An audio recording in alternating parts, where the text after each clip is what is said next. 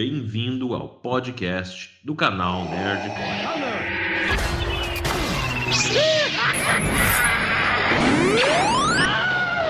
Okay, all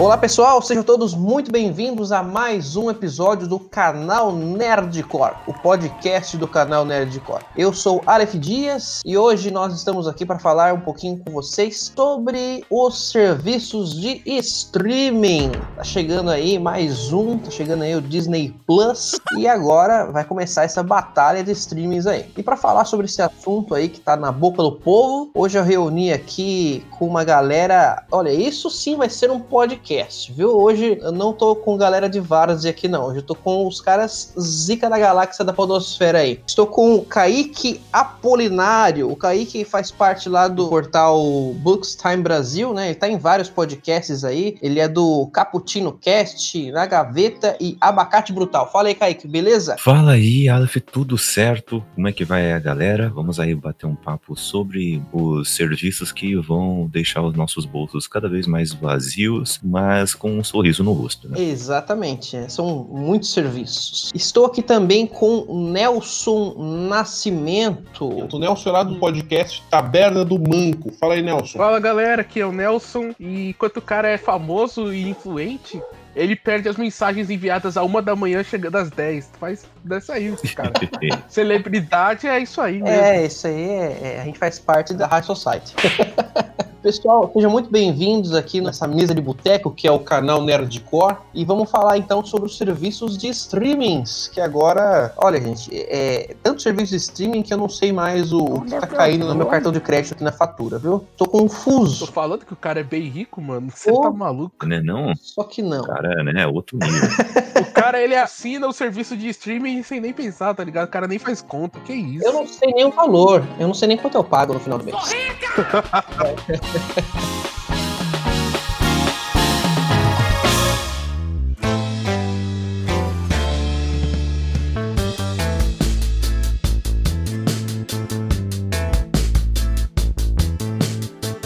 Vamos lá, gente. Disney Plus, Disney Plus, A gente fala Disney mais, é, galera.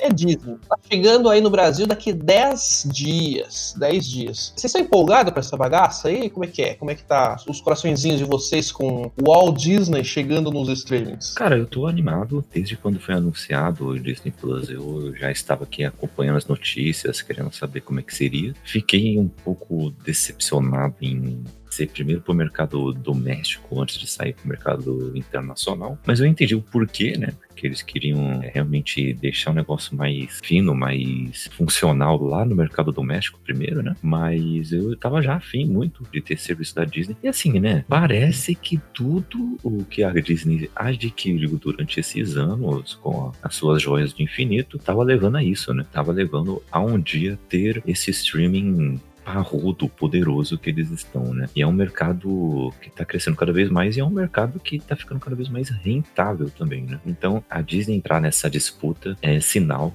de que o negócio tá dando muito certo e que quem tá aí há anos, como Netflix, tem que se cuidar mesmo. Então, assim, a minha expectativa é que seja um serviço bom, que tenha uma boa funcionalidade, que não dê vários bugs, que a gente não passe muita dor de cabeça, porque se for tão bom quanto o seu catálogo, o serviço, isso vai forçar outros serviços de streaming a serem tão bons quanto. E quem ganha é o consumidor nessa, né? Claro, se o serviço não custar 50 reais por mês, né? Dá pra gente adquirir mais de um. Então dá pra gente tirar o melhor de cada um, né? Através de nossos gostos e escolhas, né? Então todo mundo sai ganhando. Fazer uma pacoteira aí. Isso, é, faz um pacote aí pronto. Mas a expectativa é grande, porque é Pixar, é Marvel, é Fox, até NetGeo tá aqui. Então é muito conteúdo bom. É, conteúdo não vai faltar pros caras, né? Vou dizer que o serviço de streaming que o Nerd mais vai tirar proveito é esse Disney Plus aí. Uhum. Porque só de Star Wars já vai ter tudo, tem série exclusiva aí, né? Série original, que é The. Mandalorian, que tá ganhando mais ainda os fãs, né? Uhum. Mas e aí, Nelson, o que, que você tá esperando desse Disney Plus aí? Quais são as suas expectativas? Posso começar dando porrada já? Pode, porrada é sempre bem-vinda. Sobe no ringue e vambora. Assim, no o pessoal do meu podcast, ele tem a estranha mania de fazer gravações sobre obras ruins. Sobre obras ruins, não, sobre obras execráveis, sobre as piores porcarias que a gente consegue achar. Sobre Han Solo, no caso? Não, pior que Han Solo, pior que Han Solo. A gente vai no fundo do poço. Nossa. E não tem nada no universo que é mais útil pra você assistir porcarias do que a Netflix. A Netflix é um poço sem fundo de porcarias. E aí a Disney Plus pra mim já sai ganhando nesse quesito, porque pelo menos você tem um estúdio que tem o mínimo de crivo de qualidade pra poder colocar suas obras no ar. A Disney Plus ele tem o sistema dele de colocar as obras clássicas da Disney, as animações, alguns live actions. Eles estão produzindo filmes que eles falam diretamente que é um filme pra TV, ou seja, você já vai assistindo sabendo que aquilo teve um orçamento pequeno, como foi o caso do remake do Adamo e o Vagabundo, que eles fizeram um remake live action, mas era um filme pra TV, então você já vai assistir sabendo que o filme provavelmente vai ser um pouco mais fraco. Você não espera um blockbuster, né? De, de- de um filme. Não, não, aí você já vai, pô, eu quero assistir um filme de dois cachorros se pegando, não sei porquê. Comendo macarrão. É, velho, daí você já assiste tranquilo. Agora, a Netflix, mano, ela tá numa espiral de autodestruição. Sinceramente, eu vou comprar pipoquinha, eu vou ficar assistindo. Porque a Disney Plus, ela tem um conteúdo atrativo, ela tem um conteúdo mais parrudo, com produções mais relevantes, originais do que as produções da Netflix. Principalmente a nível de cultura pop. Tudo bem que a Netflix ainda produz o seu o irlandês, vai sair um filme do David Fincher esse ano, mas pro público geral, o irlandês não chama atenção. Agora, um Vingadores Ultimato no pacote deles, isso chama atenção pra caramba. Mas, cara, a Netflix ela tá aumentando preço dela, enquanto a Disney Plus tá com um preço muito competitivo. Eles estão nesse período de você fizer a pré-venda deles, né? Se você pegar antes de chegar, você vai pagar o anual, que vai dar R$19,90 por mês. Isso é um preço muito bom pro pacote que eles têm. Então, eu tô aguardando o fim da Netflix. E tô torcendo por isso. A gente vai falar disso ainda nesse episódio, mas é como você falou, né? A gente tem uma certa confiança na Disney, né? Não é à toa que os caras estão saindo comprando tudo aí, né? A Disney parece aquele programa do Celso Portioli que você pega aquela família e fala assim, ó, você pode sair comprando tudo que tem dentro da loja aí, no final a gente vai pegar e você pode levar embora pra casa. O mercado, no caso, é o mundo e a Disney é essa família com carrinho. Eles vão comprando uma doidada. Não é só isso, né? Eles escolhem muito bem onde ir. Eles sabem, né, o que estão fazendo. Exato, porque a única empresa que pode competir, né? Eu, eu acho que o Nelson concorda nessa também, a única empresa que vai competir com a Disney mais é a HBO Max. Concordo. Né? Porque o material da HBO que já é de qualidade, mais material da Warner, que tem muita bomba, tem, mas também tem muita coisa de qualidade. Então é um material bem vasto agora. Pra competir com o catálogo da Disney mais, nem Netflix, nem Prime chega perto. Não. Entendeu? É outro escalão. Até Globoplay aqui, que pra gente, mercado nacional, tem muita coisa que atrai, porque é muito localizado, a gente tá anos acostumado com produções da Globo. Mesmo assim, não chega aos pés, assim. E a gente tem que pensar, tem muita gente que acha que a Disney Plus só vai fazer sucesso por causa das séries da Marvel. É, tá E, longe. cara, é exatamente. A Disney tem muito mais a oferecer do que. Por exemplo, eu perdi total o interesse em assistir algumas séries. Mano, eu adoro Gavião Arqueiro, mas não sei se eu vou assistir essa série. Provavelmente não. A do Loki, provavelmente eu vou pular. As séries da Marvel, elas vão trazer público, mas só que o Disney Plus ele traz muito mais coisa do que isso. No quesito de obras clássicas, sabe? As animações lá de 1930, no começo dos estúdios Disney, sabe? Branca de Neve, Bambi, Cinderela, todas essas obras que são clássicas para o cinema, para quem gosta de cinema, eles estão colocando obras que nunca mais haviam sido colocadas à disposição, como O Som do Sul, que é um filme que tem muita ressalva por causa das suas conotações racistas, mas é, querendo ou não, um filme que faz parte da história do cinema, e eles estão colocando para você assistir. Então, existe todo um público que é fã da Disney clássica, da Disney de animação, da Disney moleque, que tá sendo atraído pra isso. Agora, em contrapartida, contrapartida, eu vou bater muito na Netflix que eu tô realmente muito nervoso.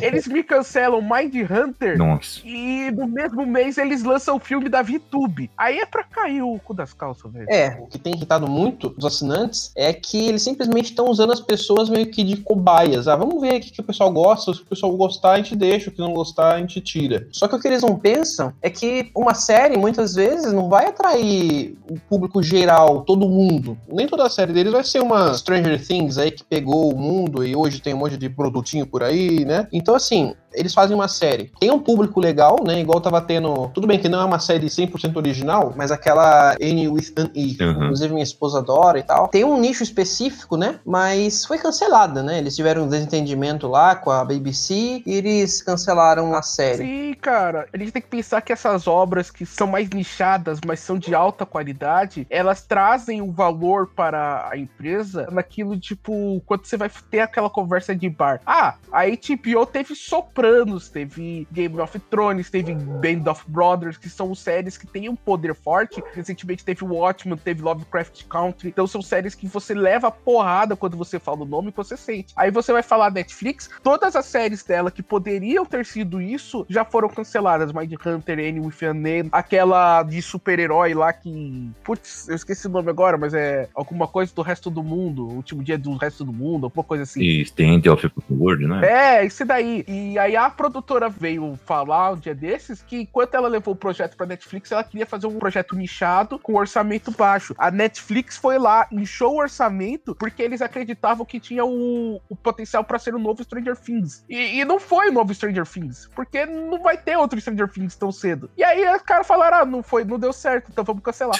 Sumariamente, cara. Então por que que eu vou querer me empolgar e engajar uma série nova da Netflix se eu sei que, tipo, o que faz sucesso ali é, é 365 dias? É. Uhum. É, o que faz sucesso ali, sei lá, é série teen, é comédia romântica, sei lá. Todos os garotos que eu amei. Nada contra quem gosta disso, mas, tipo, eu não sou o público-alvo desse tipo de série. Então, o que me mantinha na Netflix era: vai ter terceira temporada de Mind Hunter, que é uma série incrível. Sensacional. Tem vários filmes assim que aparecem do nada, assim. Dark, velho. Dark me manteve na Netflix um ano sem conteúdo, mas só esperando. E aí, tipo, tudo bem que Dark acabou porque acabou mesmo. Porque não sei como que essa série fez sucesso. Não faz sentido essa série ter feito sucesso. Isso é verdade. Até porque o marketing nem foi lá essas coisas, né, de Dark, por ser uma série alemã e tal. Inclusive, queridos ouvintes, nós temos aqui nesse programa Um episódio exclusivo falando inteiramente sobre Dark, né, episódio número 2, 3, não vou me recordar agora, mas se você quiser voltar e fazer essa maratona canal Nerdcore, pode ouvir lá o episódio que tá sensacional.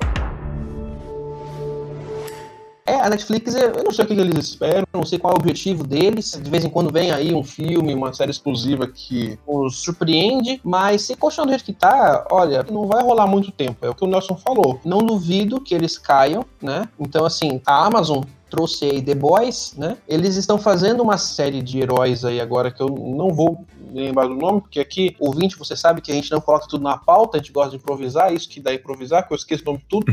Mas é, eles estão trazendo uma série aí de heróis. Saiu uma foto, duas fotos aí dos sets de filmagem, já faz mais de um ano, e a série vai estrear em 2022. Então, assim, os caras perdem muito tempo. E eu não duvido que essa série saia, faça um sucesso relativo e depois seja cancelada, né? Então, assim, eles estão vendo, gente, o que tá envolvido em Hollywood, né? Não só em cinema, mas nas séries, nos streamings, os caras sabem o que tá rolando no outro estúdio, o cara sabe o que tá rolando na outra empresa. Não seria mais rentável mexer logo os pauzinhos, fazer um negócio mais rápido, porque eles têm condição de fazer isso, para lançar logo um produto para competir com o outro. The Boys, os caras, é lógico que demorou aí um certo tempo, tudo demora, tudo tem edição, mas já saiu a primeira temporada, já saiu a segunda, já fez um boom, já fez um sucesso gigantesco. Estão lá, martelaninho ali, fazendo uma série que ninguém talvez nem tenha ouvido falar sobre o material, o título original, né, que eu acho que é baseado em quadrinhos também. É a Sabretooth? Eu não sei, cara, eu preciso até dar uma pesquisada aqui. De quadrinhos da Netflix série que tá pra estrear é Sabretooth, que vai ser produzido inclusive pelo Robert Downey Jr., que é baseado no quadrinho do Jeff Lemire. Aí tem Sandman também, né? Que tá fazendo uma Tem barulho Sandman também. também. que tá sendo feito há bastante tempo. É. E, Mano, Sandman não devia sair na Netflix, cara. Sandman não podia sair na Netflix. Devia sair na HBO. Tinha que ser na HBO. Tinha que ser na HBO. Não tem outro canal que. Mas, galera, sabe uma coisa que a Netflix tá fazendo muito sucesso e ela deveria apostar mais nisso, é produção original de cada país, assim, sabe? É trazer, tipo, um poço da vida. É, eu concordo plenamente. É trazer um Bom Dia Verônica, por exemplo. Mas você sabe que esse produção original da Netflix é uma falácia, né? Ah, sim. É coisa que, tipo, é estúdio que vende pra eles, claro. Todos eles são praticamente. claro, tem o caso do irlandês, por exemplo, que eles bancam, mas é a grande minoria. O que acontece muito é, eles vão em festivais, assistem filmes pequenos que não têm contrato de, de distribuição, por isso que estão em festivais. Aí eles assistem e veem que tem alguma coisa que eles acham que pode fazer sucesso, geralmente sexo, e aí eles vão atrás do produtor e compram o produto, daí colocam ele como se fosse um original Netflix. Foi o caso, por exemplo, de Titãs, a série da Da DC, né? é, então, é da DC, era do streaming da DC lá, né? DC Universe. Famigerado stream da DC. É, que nasceu, morreu, nem foi anunciado, e migrou pra HBO, eu tô muito confuso. É, foi pro. Então, a- o DC Universe morreu porque ele foi aglomerado, entre aspas, pelo HBO Max. O que é uma atitude correta, eu acho inteligente isso. Sim, é a melhor coisa a fazer. Foi uma burrice danada a criação desse streaming da DC aí, que não, pra mim não fez o menor sentido. Foi uma ativa, porque ele não era só de séries e filmes, né? Ele tinha É. uma área de quadrinhos também, então era um negócio bem de nicho pra fã da DC. É. Eu achei aqui o nome da série que eu estava me referindo, o nome da série é O Legado de Júpiter. O Nossa! legado de Júpiter é legal. Do Mark Miller, né? Uhum. E a Netflix tá fazendo essa série aí, inclusive Inclusive, saíram algumas imagens aí na internet. tá bem fiel, bem maneira. Mas assim, é o que eu tô falando. Cara, essa foto saiu faz muito tempo. Muito tempo, né? Então, o que parece, eu não li o quadrinho, não conheço a história. Eles vão tentar trazer uma pegada mais violenta, mais brutal, assim, igual o The Boys e tal. Pô, mas faz um tempão isso aí, cara. Os caras já deviam ter, ter corrido com isso daí. Falando, vamos lançar pra concorrer um pouquinho com The Boys aí, ver se traz um refrigério aí pros assinantes, porque, cara, fala aí uma série relevante que tenha saído nos últimos meses na Netflix, alguém esteja falando bem. Cara, tem duas séries que eu gostei muito né, de assistir na Netflix nesses últimos tempos. Três. Um é uma animação, que é Kipo, Os Anima Monstros, algo assim, que é bacaninha, fala sobre questão das diferenças, né? Fala sobre diversidade, fala sobre questões de orientações sexuais, inclusive. É uma série bem interessante. Infantil. Outra é essa série nacional, Bom Dia Verônica, que é muito legal, baseada em livro, de mesmo nome. E a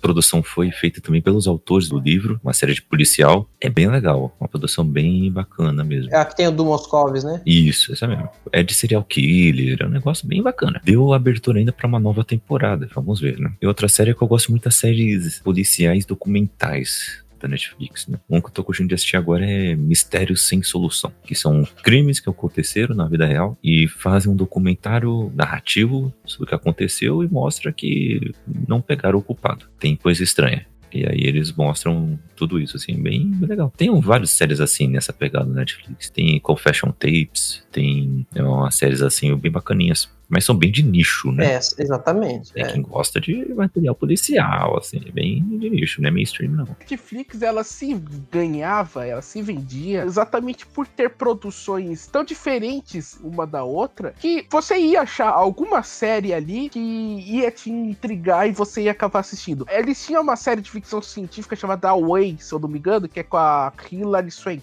É uma série de ficção científica. Que ela vai pro espaço, que ela é astronauta, não? Exatamente. Então, tipo, pega um público ali específico. Só que daí o que aconteceu? Não fez tanto dinheiro, foi cancelado. A Netflix Brasil, a parte brasileira de produções, ela tá fugindo um pouco dessa regra. Ela tá crescendo nesse período, né? Tipo, tem bastante série nova nacional e isso é excelente. Esse Bom Dia Verônica fez um grande sucesso aqui dentro e, tipo, eu ouvi falar que lá fora as pessoas estão assistindo também. 3%. É muito boa, Ela fez mais sucesso lá fora do que fez aqui. infelizmente. Só que aí qual que é o problema pra E mim? tem sintonia, não pode esquecer de falar de sintonia. Sintonia. Sintonia foi puta sucesso grandioso e tal. Só que daí você tem o lado que você tá trazendo pessoas que estão fazendo séries de qualidade, pessoas que sabem. E aí, mano, isso que me pegou pra caramba. VTube, cara. A gente no nosso podcast, a gente assistiu a série dela, a websérie dela no YouTube. E é um negócio amador, é, é fechaminoso, é vergonha, vergonha, vergonha pra sua vaca. E a Netflix foi lá e bancou o filme pra ela. E o filme tem a mesma qualidade da série do YouTube, cara. É. é Ruim igual. Nossa, cara, é vergonhoso, é vergonhoso. E tipo, você pode fazer uma série com a VTube e trazer o nome dela pra Netflix e você colocar alguém que seja realmente o produtor, seja o escritor, um diretor pra trabalhar com ela e você lucra em cima da imagem da menina. E aí depois, quando ela amadurecer mais, ela faz a sua própria produção. Você pode trabalhar desse jeito. Agora você vai encher o seu catálogo de lixo, aí esse lixo vai fazer sucesso porque ela tem uma base de fãs muito poderosa. Aí o algoritmo desgraçado vai olhar e falar: "Hum, é disso que o povo gosta, é isso que o povo quer". Vamos fazer mais. É, vou trazer mais produções caseiras escritas por jovens de 15 anos. Meu Deus. Que mundo é esse, cara? É, não, se eles vão trazer produção caseira, eles iam trazer aquele especial daquele canal que fez um vídeo há uns 15, 20 anos atrás no YouTube, que tem os gaúchos que eles invadem a casa de uma família, atiram na mulher lá. Meu Deus. Nossa, esse filme é maravilhoso, cara. Ela toma um tiro na cabeça e fala, ai.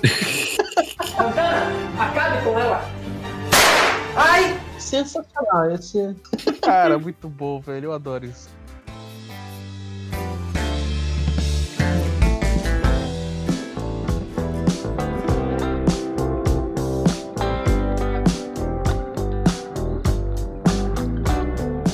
Falando um pouquinho agora, né, sobre essa questão de que vai sair, né, a, a Disney Plus. Se você está ouvindo depois do dia 17, provavelmente já saiu, você já tem até assinado, né? Mas fica aqui o podcast, ouve ele que tá gostosinho. Vai sair a, a Disney Plus e vocês já viram que tem um monte de plataforma aí fazendo parceria, né? Porque os caras querem o que o Nelson quer também, quer derrubar a Netflix. Então a Globoplay fez parceria com a Disney Plus. O Mercado Pago tá oferecendo também meses aí grátis aí na, na plataforma do Disney Plus. E eu achei isso legal, cara. Eu achei isso legal. A Globoplay, eu não sou assinante da Globoplay, mas eles têm um catálogo legal, né? Como a gente já mencionou, os brasileiros eles continuam sendo muito amantes do conteúdo nacional feito aí pela Rede Globo. E unindo os dois pacotes aí, ficou um valor até que acessível, né? Ficou R$ 43,90 você assinando a Globoplay mais a Disney Plus. Eu achei, achei bacana. O que que vocês acharam disso? É a solução, né? É você fechar pacotes. Mas daí vai virar TV a cabo, praticamente. É isso que eu pensei. Porque são muitos streamings, né? Já é, vamos contar aí, ó. Tem a Amazon Prime, Netflix, Globoplay, aí tem o Telecine Play, vai ter a Disney Plus, só aí já deu 5. Deve ter também outros streams aí que a gente não tem. Eu sei que tem o Apple TV, mas o Apple TV é só para usuários da Apple, não sei como é que isso funciona. Tem algumas séries originais também. Então, se você for parar para somar aí, já vai dar mais de 150 reais de assinatura de serviço de streaming. Cara, para mim isso não é vantajoso, sabe? Eu não sei vocês aí, mas é acaba que ficando muito caro, né? A Netflix chega, ela chega muito sobre essa promessa de que agora você não precisa mais baixar, porque tá tudo lá a um preço muito acessível. Hoje em dia são tantas produções originais que a gente voltou ao período que. Vamos falar sobre Handmaid's Tale? Ah, beleza, vou ter que baixar, porque eu não tenho Hulu, que tá. É Hulu, é. É, então não tenho Hulu. Então, se eu tiver que assistir, eu vou ter que baixar. Ah, é. Hoje em dia, se eu tiver que assistir alguma coisa da Netflix, eu vou ter que baixar, porque eu cancelei minha assinatura. A gente voltou no tempo, na verdade. E acho que a forma que eles vão ter pra lutar contra isso, a médio e longo prazo, vai ser fazer esses pacotes. A Amazon, ela fez um tweet engraçadinho, não sei se vocês viram, que era falando: ah, se vocês assinarem a Amazon Prime Video e a Netflix Plus, vai ficar só, tipo, 29 e alguma coisa. A Disney Plus. Né? Só que era o valor das assinaturas somadas. Eles não tinham feito acordo porra nenhuma. Era só, tipo, a assinatura da Disney Plus mais a 9,90 deles dava esse valor. Aí foi uma piada que eles fizeram. É, porque, cara, a Amazon é 9,90, né, cara? É ridículo, é quase pornográfico É. a Amazon estar 9,90. Tem muito filme ali, tipo, de médio prazo pra curto prazo que eles têm no catálogo. Inclusive, eu tava assistindo Drive anteontem, é um filme muito bom, muito bem feito e eles têm no catálogo deles, o que é excelente. Tem muita série, muita série não, mas tem algumas séries originais. E as séries originais dele tem qualidade, velho. Isso é uma conquista, né? É muito bem feita as séries deles, né? E era que a Netflix era no começo. A Netflix no começo era House of Cards, daí a gente ganhava nisso. É. Olha a qualidade dessa série. Depois veio o Demolidor, que foi a primeira grande leva deles, né? Demolidor e Jessica Jones, a, a dupla, assim, que começou na porrada. É, depois o resto esquece, o resto da Marvel esquece porque não tem necessidade. O resto é resto. Vou defender a série do Luke Cage até o final da minha vida. Ah, Luke Cage eu ainda gostei um pouquinho, assisti, achei bacaninha. A primeira temporada eu sei que tem algumas coisas que não funcionam tão bem assim, eles ainda escorregam, tanto em questão de estereótipo, né, questão narrativa, como questão de ritmo, mas a segunda temporada é sensacional. De algodão. É o Boquinho de Algodão, que é ótimo. De algodão, ele é irmão do Leitinho, né, do The Boys. Mas assim, a segunda temporada de Luke Cage é sensacional. Sensacional. Até o Punho de Ferro tá bom na segunda temporada de Luke Cage, pra vocês terem uma ideia. Então, assim, eu espero. A segunda temporada de Jessica Jones é ótima. A terceira temporada de Demolidor é ótima. O Justiceiro eu gosto muito das duas Vamos temporadas. exagerar também. Ah, eu gosto. A segunda temporada de Luke Cage é, é melhor do que a primeira. A segunda temporada de Punho de Ferro ela é melhor do que a primeira dele, porque pior era impossível. Exato. Mas assim, a Netflix, o problema dela é que ela já tem um lastro muito grande. Então a gente já sabe meio que esperar das novas produções que ela vai fazer. A gente sabe que vai ter alguma série, uma hora ou outra, que vai fazer um sucesso. E aí as pessoas vão atrás, vai virar um novo hit. Você sabe que vai ter muitas séries promissoras que vão morrer na primeira temporada. E você sabe que vai ter muitas séries que a gente não é o público-alvo, mas que vai achar seu público muito grande. E aí elas vão viver eternamente. E o seu pênis crescerá até a lua. Como é o caso desse Pra Todos os Garotos que eu amei. Isso vai durar eternamente. Até a gente morrer vai estar saindo esse. Vai, é. Nada contra, né? Minha esposa assiste isso aí também, mas sei lá, eu acho que o que eu sinto falta, muita falta, cara, muita falta na Netflix, os caras realmente pegarem um, um roteiro de alguém, um roteirista bom aí, famoso, sei lá, com uma temática mais adulta, mais cabeça mesmo, assim, falar, não, vamos investir nisso e vamos fazer de sucesso, mete um marketing gigantesco e faz um negócio bem feito pra durar e ser um sucesso mesmo, né? É o que eu mencionei antes, eu vejo muito a Netflix como um grande testador de produtos. É, Eles fazem uma coisa, tenta ver se dá certo e não deu e sai fora. Enquanto a gente serve como público teste, a gente ganha dinheiro, né? A Netflix é o contrário, a gente paga pra testar o bagulho. Exatamente. Já não é o caso da Amazon Prime, que viu ali um potencial em The Boys, né? Que não é, é de uma distribuidora de quadrinhos aí, de uma, uma empresa de quadrinhos que eu particularmente não conhecia. Da Dynamite. Era, começou num selo da DC. Aí, enquanto eles viram a merda que tava saindo, eles cancelaram e ele foi pra Dynamite. É, a Dynamite comprou. Mas eles viram potencial nessa série e falaram assim: não, vamos investir, vamos fazer um negócio bem feito, né? Querendo ou não, não são grandes as cenas com efeitos especiais, mas, pô, a, temática da série e os efeitos, quando aparecem, quando são usados, são muito bem feitos. E eles viram potencial e a segunda temporada foi confirmada logo quando a primeira saiu, né? E o público indo às loucuras aí. Hoje não tem um nerd aí na internet aí que não conheça The Boys, que não tenha assistido, ou já ouviram falar pelo menos.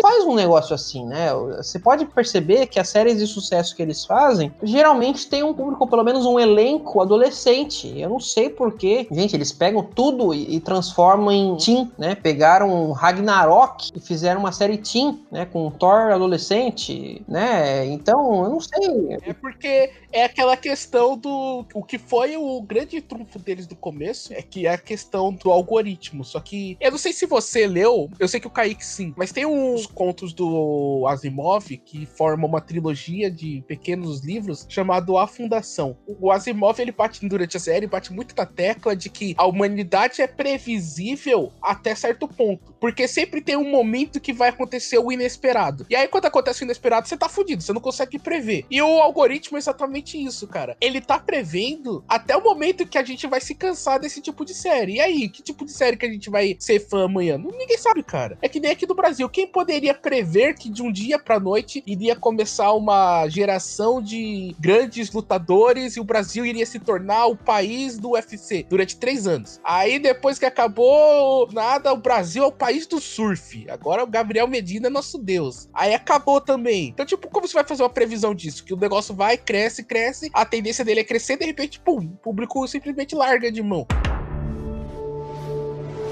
O que me deixa meio chateado assim é que, não sei, eles fazem um conteúdo adolescente, por exemplo, hoje tá fazendo sucesso, né? Tá nessa moda do adolescente, só que os adolescentes vão crescer, né? Então, assim, o que, que eles estão trazendo pra esse, por exemplo, quando eles fizeram Stranger Things, né? Vamos lá, a primeira temporada. Eu não lembro agora, foi em 2017, 18, primeira temporada, não vou me recordar agora. Não, foi bem antes disso, cara. Foi? Stranger Things eu já tava em São Paulo, então já foi depois de 2015, mas foi 2016? É, acho que foi 16, acho que foi 16. E beleza, eu, né, quando eu saí, tinha uma certa idade, passou-se o tempo, eu me sinto interessado ainda por Stranger Things? Claro que eu me sinto, né? Porque eu acompanho a história dos personagens desde ali. Mas eles têm que ir fazendo séries que o público que gostava daquele tipo de conteúdo goste mais pra frente com outra idade, né? Porque a gente evolui. Então, assim, se eles fizerem uma outra série na pegada Stranger Things com crianças e tal, talvez eu já não me interesse tanto, né? Que foi o caso de Dark. Dark me chamou muita atenção. Ah, também tem um elenco adolescente e tal, mas você já vê que é um nível um pouco mais adulto, né? Porra, mas é os adolescentes já do final do colégio, né? Adolescente que usa droga, adolescente que faz sexo. É outra pegada. Exatamente. Cara, eu, realmente, eu, eu tô meio desistindo da Netflix. Não sei, nada me atrai muito ali mais, infelizmente. Agora, se a Netflix quiser pagar um patrocínio pra falar bem, pode pagar, daí eu retiro o que eu disse.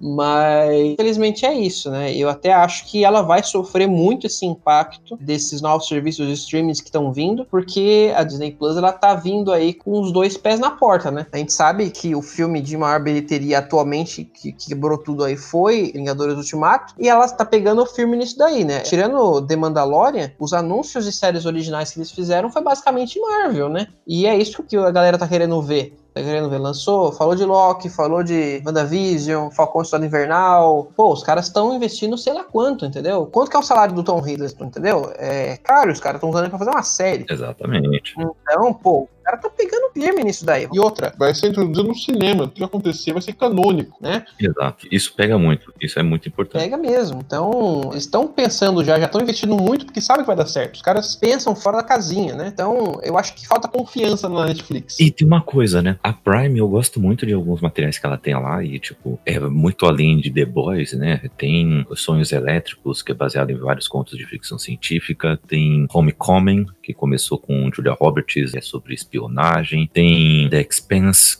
uma série muito boa também, de ficção científica, e tem alguns filmes legais, como Entre Facas e Segredos, que tá lá, e, e, entre outros, né? Mas o catálogo de filmes da Prime ainda eu acho pouco, assim, ainda eu acho que falta muita coisa ali ainda. Enquanto que os dois serviços que vão chegar, a Disney mais agora e o HBO Max vai chegar depois, já vão chegar com conteúdo de filmes muito melhor já. Com certeza. E Netflix tem toda essa problemática que a gente já falou, né? Então, o catálogo de filmes vai disputar um catálogo de filmes que tem a Globoplay aqui, com o Telecine, que tem muito, muito filme, mesmo.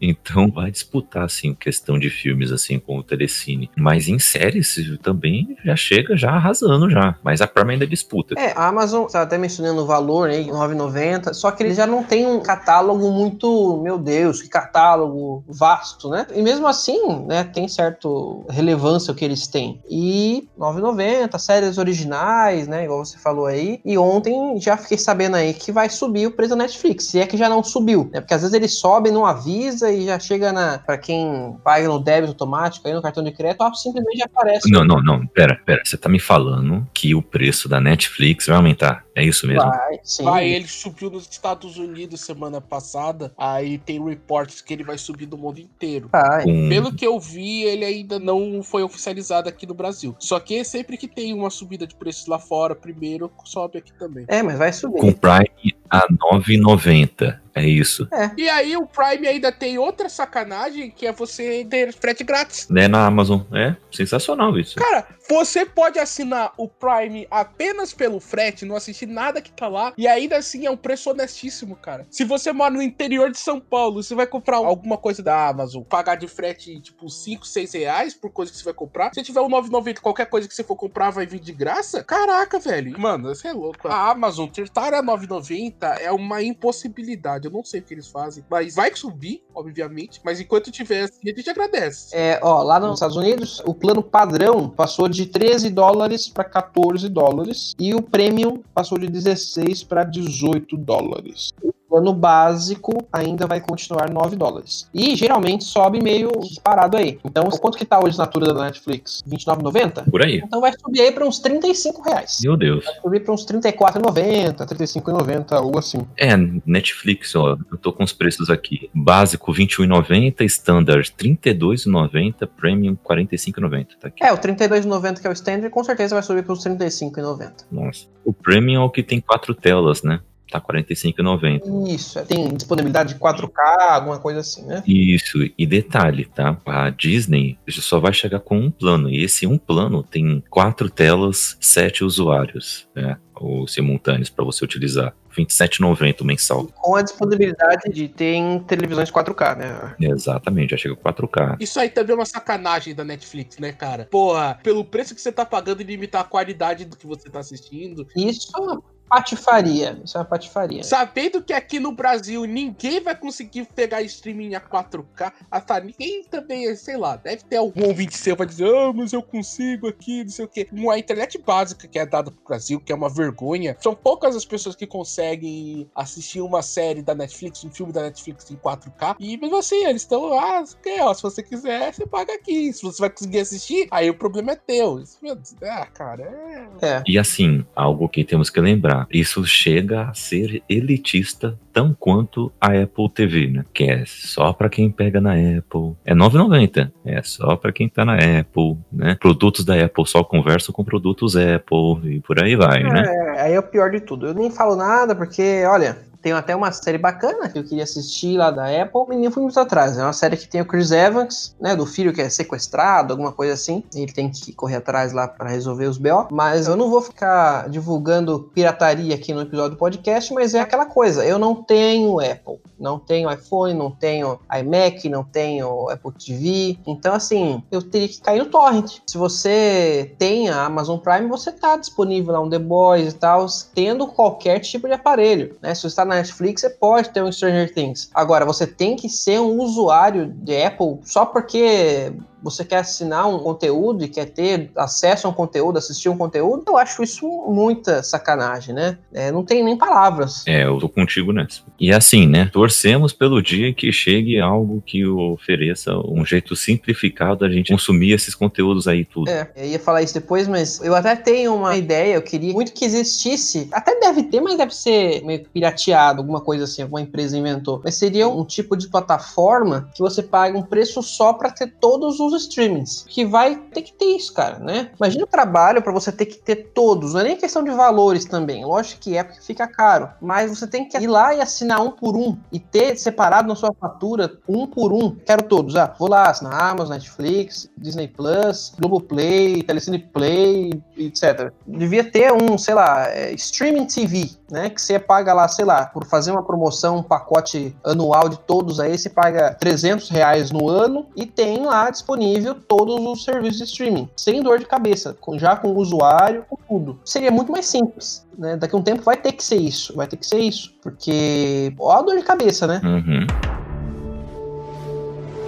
Mas vamos lá, agora saindo um pouquinho da gente gorando aí a Netflix, o que vocês acham que vai acontecer com a televisão daqui para frente? Porque, cara, eu não vejo muito futuro para televisão, nem para televisão aberta, nem para TV fechada, TV por assinatura, né, canais de televisão, porque o streaming chegou, todo mundo quer ver o que quer ver e não quer ver além disso. Vocês acham que vai deixar de existir a televisão? Vai cair no esquecimento? Pra, não, porque a TV tem uma coisa que a internet não tem, que é a questão da credibilidade. Você assistir um jornal na televisão, ele tem mais credibilidade do que você ler uma notícia em um blog qualquer. Isso é algo que é muito caro para algumas pessoas. Outra questão é, como eu falei, a internet brasileira é muito fraca. Então tem muitas pessoas que não têm acesso à internet. Então a televisão é o único meio deles conseguirem ter contato com algumas obras, com alguma obra de ficção, no caso das novelas, com as notícias em um jornal, com reality shows. Uma coisa que vai ter que acontecer para as TVs continuarem existindo é elas evoluírem a ponto de disponibilizar o conteúdo delas na internet mais rápido. E as empresas que pagam universidades entender que isso também faz parte do ibope delas. Eu acho que é um caminho sem volta. Eles vão ter que fazer isso. Porque eu sei que o Kaique também gosta de futebol. Eu acho inadmissível. Por algum motivo você tá sem televisão, você tá só com seu celular, você sabe que tá passando o jogo do seu time e você não consegue assistir na internet. Uhum. Por que, cara? Em pleno 2020. Isso é uma piada, sabe? Às vezes o cara tem até televisão, mas acha mais cômodo. Eu acho isso errado, tá? Pra deixar claro. Mas o cara acha mais cômodo assistir no celular do que na televisão, porque ali ele fica deitado olhando pro teto, e os caras não disponibilizam. Então, eu, isso é uma coisa que eles vão ter que mudar, eu acho. Que nem já acontece com o rádio, sabe? Por que, que o rádio não morre? Porque muitos deles se adaptaram. Muitas rádios têm vários programas que adaptaram os seus programas de rádio para virarem praticamente podcasts, né? Embora o podcast tenha nascido dos programas de rádio, mas teve uma retroalimentação aí. Eles passam ao vivo na internet. Então, se eu quiser aqui escutar Kiss FM, eu coloco no Google, vou no site deles, tá passando online. E aí eu consigo escutar. Tem gente que tem essa questão. Ah, eu quero escutar uma música nova, quero conhecer uma banda nova, mas não sei qual. Vou escutar no rádio, vamos ver o que, que os caras me apresentam. E eles vão te apresentar alguma coisa, porque ele é o serviço deles, sabe? E a TV também teria esse potencial, só que os caras, não sei, eles são. As pessoas que controlam a TV brasileira, elas ainda são muito arcaicas, né? Ah, vídeo Silvio Santos. É, isso que você falou é uma coisa interessante, porque pela lógica, cara, porque a tecnologia hoje, ela não impossibilitaria em momento algum. Ah, beleza, estou assistindo a Globo aqui, na minha Smart TV, na minha televisão, na minha sala, mas sei lá, não quero assistir na televisão. Não seria muito mais simples você pegar o seu smartphone, entrar no site da Globo e ter televisão ao vivo no site da Globo? Cara, sim, sim, total. E a gente não pode esquecer que, querendo ou não, o público brasileiro é um público que está acostumado e é muito caro a ele novelas. Sim. Então, cara, eles precisam dar um suporte pra esse pessoal, sabe? Tipo, não adianta só a Globo ficar querendo que você levante a sua bunda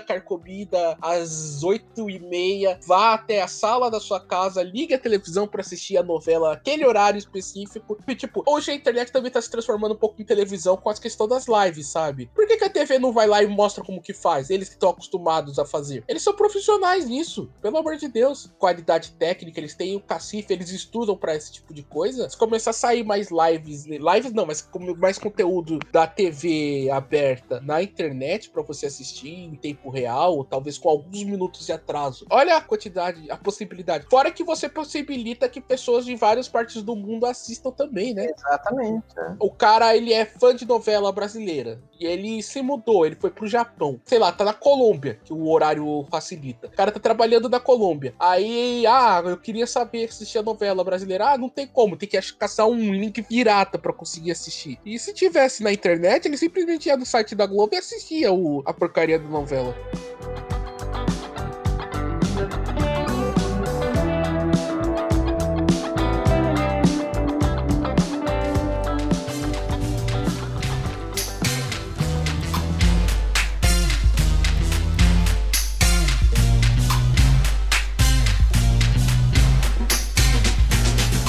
Mas vamos lá. Quero que cada um aí fale alguns pontos positivos e negativos. O que, que vocês acham? O que, que realmente nos dá de bom e de ruim todo esse amontoado de serviços de streaming? Cara, eu acho muito positivo ter mais de dois serviços de streaming. Sabe? Que antes só tínhamos aí Netflix e Globoplay, né? Que sempre teve, assim, só que com outros nomes, com o- outros formatos, mas sempre esteve aí, né? Era só você entrar com a sua conta Globo e você conseguia acessar os conteúdos na internet, né? O monopólio nunca é bom. Então, quando chegou a Prime, já melhorou um pouco. E agora vai melhorar ainda mais com esses serviços, né? Eu acho legal porque todo serviço que tem entrada no internacional, ele precisa produzir conteúdos nacionais também. Então, isso é legal. Isso incentiva a produção nacional por diversos meios. Eu gosto de que concorrência faz com que os serviços tentem ser mais competitivos, oferecendo melhor conteúdo, Uhum. oferecendo melhores preços. Mas o que eu acho ruim é todo mundo querer ter o seu, entendeu? E aí vai ficar com muitos, e aí vai ficar difícil acompanhar tudo. Exato, exatamente. Tem mais de 10, assim, serviços, assim, putz, aí lascou. Eu não duvido que amanhã ou depois apareça aí, tipo, sei lá, um SBT Play, sabe? Com os conteúdos dos programas do Silvio Santos, com as aventuras de Poliana,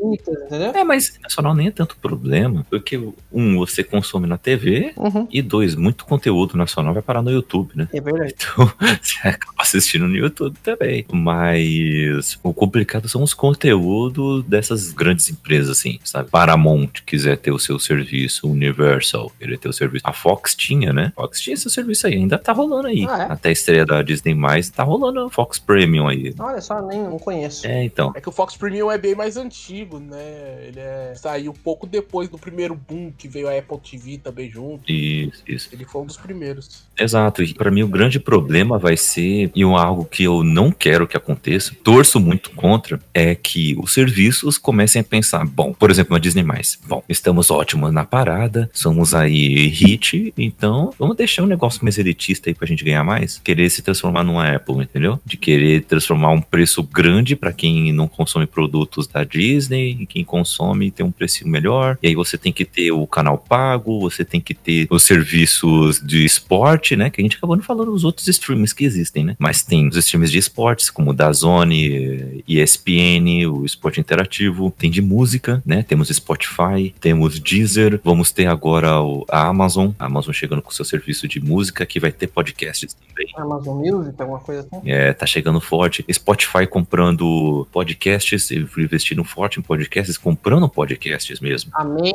Né?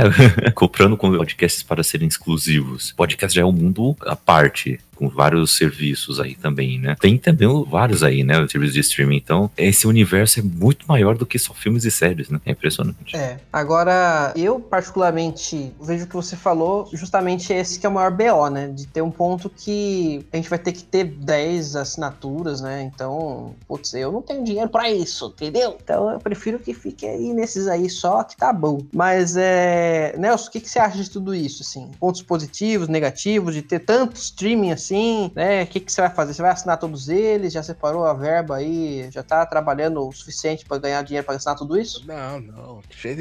Seu dinheiro nem pra pagar um, quanto mais. Eu tô chorando aqui. Essa pandemia tá osso. Mas, basicamente, o lado bom, como o lado bom dentro do capitalismo, ele é gerido através da concorrência e das empresas se matando para criar um monopólio em cima. Mas concorrência, em teoria, traz mais qualidade, né? Porque você tem que trazer coisas mais atrativas atrativas pro seu serviço para você ganhar do seu rival. E é assim que funciona. As pessoas se matam, se aglometinam uma em cima da outra para tentar mostrar quem tem o melhor produto. Isso é, teoricamente, é bom. Outra coisa que talvez seja bom é que isso vai fazer com que os streamings tenham que inovar e essa inovação possa ser que estraga coisas que sejam mais de nicho, né? Uma coisa, por exemplo, que é o Crunchyroll. É um streaming só de animes. Anime sempre foi difícil aqui no Brasil da gente assistir, ou chega na TV aberta, ou você tem que baixar. Aí no Crunchyroll tá lá, só pra você colocar Dark Play já era, você é feliz. Então. E o Crunchyroll, a gente até tem,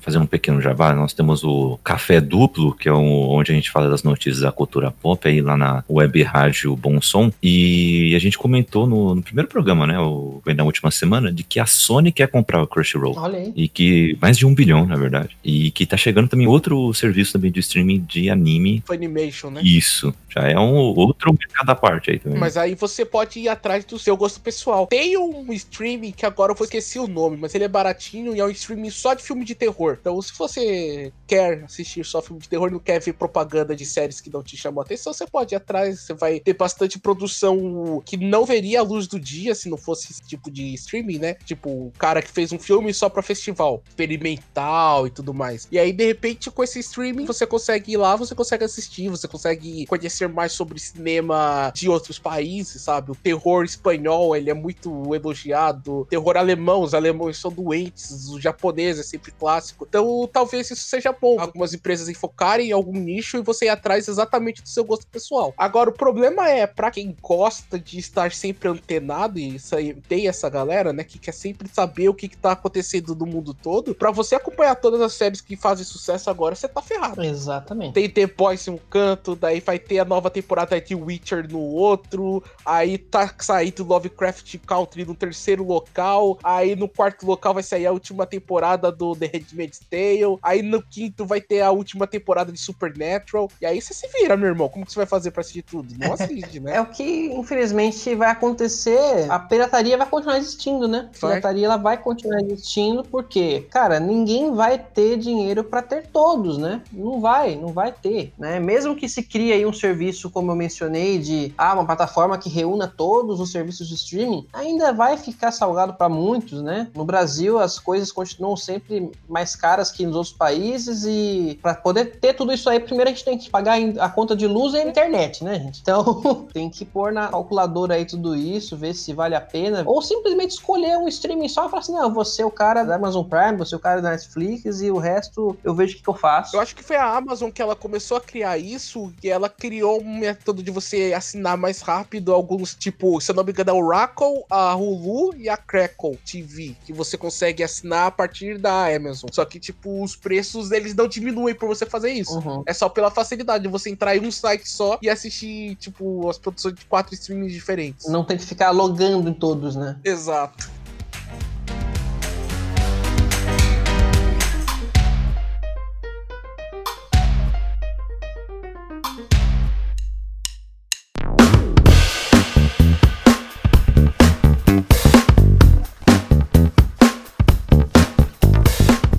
Pessoal, então é, é isso, né? Se você tá animado para todas essas novidades aí, pelos serviços de streaming que já estão online, os que estão para inaugurar, como o Disney Plus, né? Se você tá empolgado com tudo isso aí, deixa o seu comentário, fala como você mais gosta e vamos interagir com a gente aí nos comentários. Um recadinho bacana que a gente tem para dar aqui hoje é que agora o canal Nerdcore, ele faz parte aí do grupo da iniciativa Podcasters Unidos. Então se você gosta bastante de podcast ou quer ter o seu podcast, ou já tem o seu podcast e talvez aí não tem um canal para estar tá divulgando também o seu produto aí, o seu podcast, você pode também fazer parte dessa iniciativa, né? Manda um, um direct lá para eles, é só procurar no Instagram em Podcasters Unidos e falar com a galera lá que eles são muito bacanas, né? E pode seguir também a hashtag Podcasters Unidos para saber mais sobre os lançamentos aí da galera que está envolvida nesse projeto super legal. O Kaique, eu queria que ele falasse um pouquinho mais sobre os projetos dele aí também, a gente vai deixar os links aí depois. Massa, legal. Então, eu estou lá no Bookstime Brasil, temos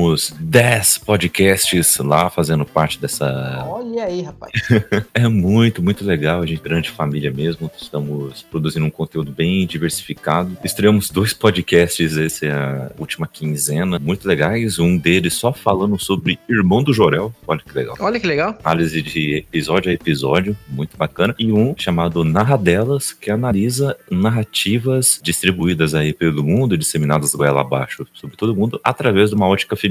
Então, é um podcast de muita mulher dando tapa na cara na gente e que não é feito só para mulher, é para todo mundo ouvir e refletir e pensar sobre esses assuntos. Então, a gente tá produzindo conteúdos assim bem diversificados. Aonde que eu sou host é no Caputino Cast, que a gente fala sobre cultura, nerdices e comportamento, sai semanalmente às quintas-feiras, quando Deus quer. E além disso, eu estou produzindo conteúdo também na Ibambe Rádio, é um lugar onde há produção do conteúdo da comunidade. Bacana. Então, falamos sobre vários aspectos da cultura através dessa ótica. Lá temos alguns quadros como o Negritude em Campo, falando sobre futebol, Politicamente Preto, falando sobre política.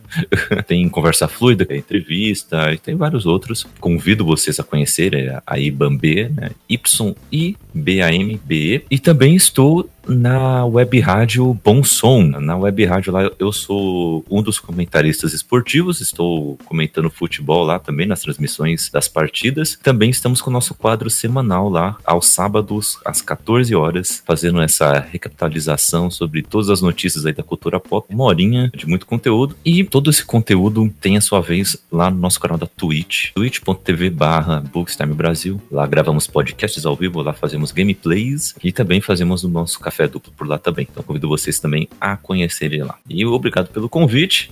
E precisando, estamos aí. Oh, com certeza. Você vai voltar mais vezes. Com essa linda voz que você tem, tem que estar presente aqui no podcast. Então você viu, né, pessoal? O cara tá presente em rádio, podcast, mil e um podcasts e em vários lugares. Até comentarista de futebol, o cara é. Cuidado, Galvão Bueno, que Kaique está por aí. O, o, Nelson, fala aí pra gente quais são os seus projetos, como é que faz pra gente encontrar você né, e conhecer melhor o seu trabalho. Eu tô na Taberna do Manco, como eu falei ali em cima. É um podcast que a gente tenta mesclar um pouco de obras tenebrosas do cinema e de séries. E a gente fala também bastante sobre política e política internacional. A gente parou um pouco com esses assuntos, a gente ficou com os assuntos mais pops durante a quarentena, porque tava todo mundo meio zoado da cabeça, mas agora a gente tá voltando lentamente à nossa programação normal. Eu também tô no Politicamente Preto, dentro da Ibambe, onde a gente fala bastante sobre política era um podcast semanal sobre política. E no, também na IBB faço parte do Cinema é Nós, que é um podcast que a gente fala sobre a cinematografia negra, né? como o negro é representado no cinema. Os dois dentro da IBAB. Então apareçam lá, vejam. Tem podcast sobre praticamente tudo da IBAB. Então vocês podem se apreciar do que vocês se interessarem. É isso aí, pessoal. Então, se você gostou aí, né, da participação dessa galera de peso aí da Podosfera, a gente vai deixar os links aí, né, pra vocês conhecerem o projeto deles. Querendo ou não, infelizmente, chegamos ao fim deste episódio. E se você gostou, compartilha aí com os coleguinhas, manda aí, ó, ouve aí, cara, que os caras são gente boa, né, manda aí pros, pras famílias. Pra quem não conhece podcast, também pode mandar, ouve aí que podcast é legal, né, e é isso aí. A gente volta aí em breve com mais um episódio do canal Nerdcore. Tchau!